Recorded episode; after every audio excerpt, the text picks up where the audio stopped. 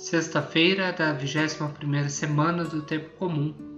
A igreja também hoje celebra a memória de Santo Agostinho de Hipona.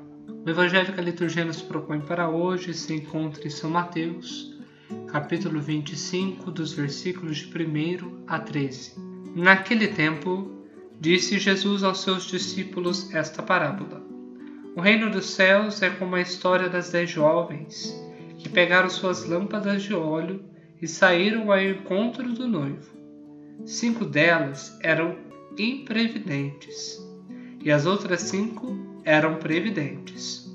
As imprevidentes pegaram as suas lâmpadas, mas não levaram óleo consigo. As previdentes, porém, levaram vasilhas com óleo junto com as lâmpadas. O noivo estava demorando e todas elas acabaram cochilando e dormindo.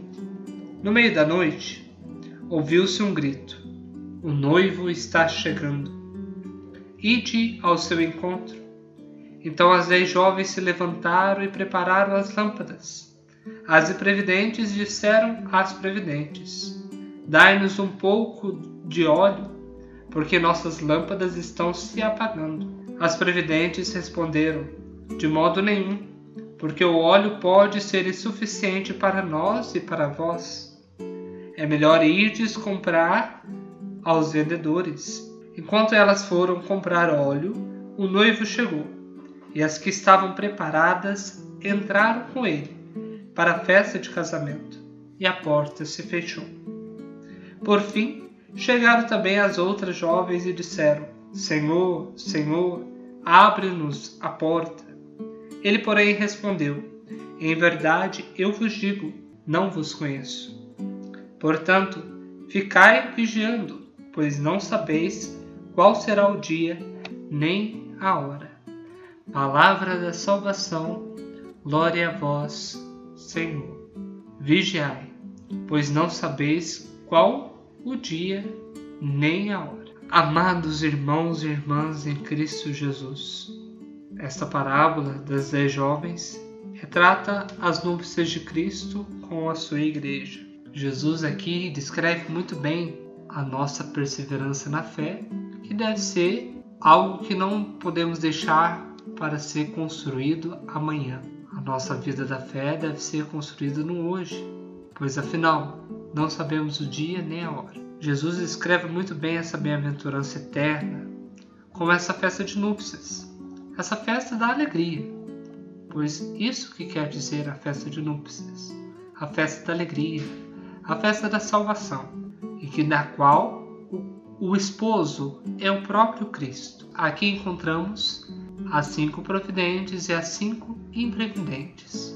Cinco que não conseguiram chegar a tempo, porque não se prepararam para tal. A palavra que Jesus dirige a essas jovens nesta parábola, o noivo, é uma das mais terríveis de toda a Bíblia, ao dizer: Não vos conheço. Jesus pode dizer isso para nós. Chegamos ali na porta do céu, não vos conheço. Nossa, mas eu estava na missa todos os domingos, não vos conheço. Somente isso não basta, somente o mínimo não basta. É preciso se preparar para buscar as coisas do alto, buscar as coisas de Deus. A fé vigilante, a fé no Cristo, é essa que nos prepara para a entrada no reino dos céus. Que não nos apeguemos ao comodismo cristão. Aquele do que eu faço só isso já está bom, aquele que eu rezo um terço e para mim isso já é o suficiente. Não para Deus, nós temos que ofertar o melhor. E digo nós, porque isso é algo que todos devem buscar não somente os leigos, os padres, seminaristas, todos nós que estamos engajados e queremos entender e seguir os passos de Cristo. Cristo faz este convite a participarmos dessa festa das núpcias, mas devemos nos preparar muito bem para essa festa.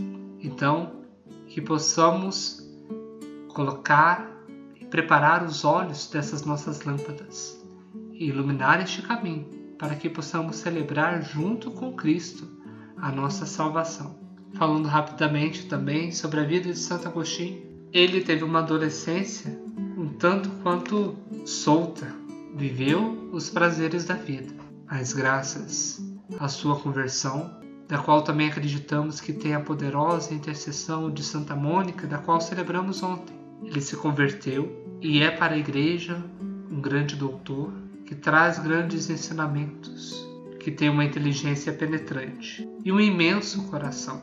Agostinho que fez-nos voltar para dentro de nós mesmos e nos fazer ver que muitas vezes nós estamos buscando fora aquilo que sempre esteve dentro de mim. Não saia para fora, mas volte para dentro de si. A verdade reside no interior do homem. Agostinho é o maior dos padres e o primeiro dos quatro grandes doutores do Ocidente. Que possamos hoje nos preparar bem durante a nossa vida terrena para participarmos dessas núpcias, dessa nossa entrada no céu. E que também possamos, através do ensinamento de Santo Agostinho, entender que um movimento de introspecção, de voltar para dentro de si, é necessário que muitas vezes buscamos fora algo que sempre esteve dentro. Eu desejo a cada um de vocês um ótimo dia. Estivemos unidos e sempre estaremos. Em nome do Pai, do Filho e do Espírito Santo. Amém.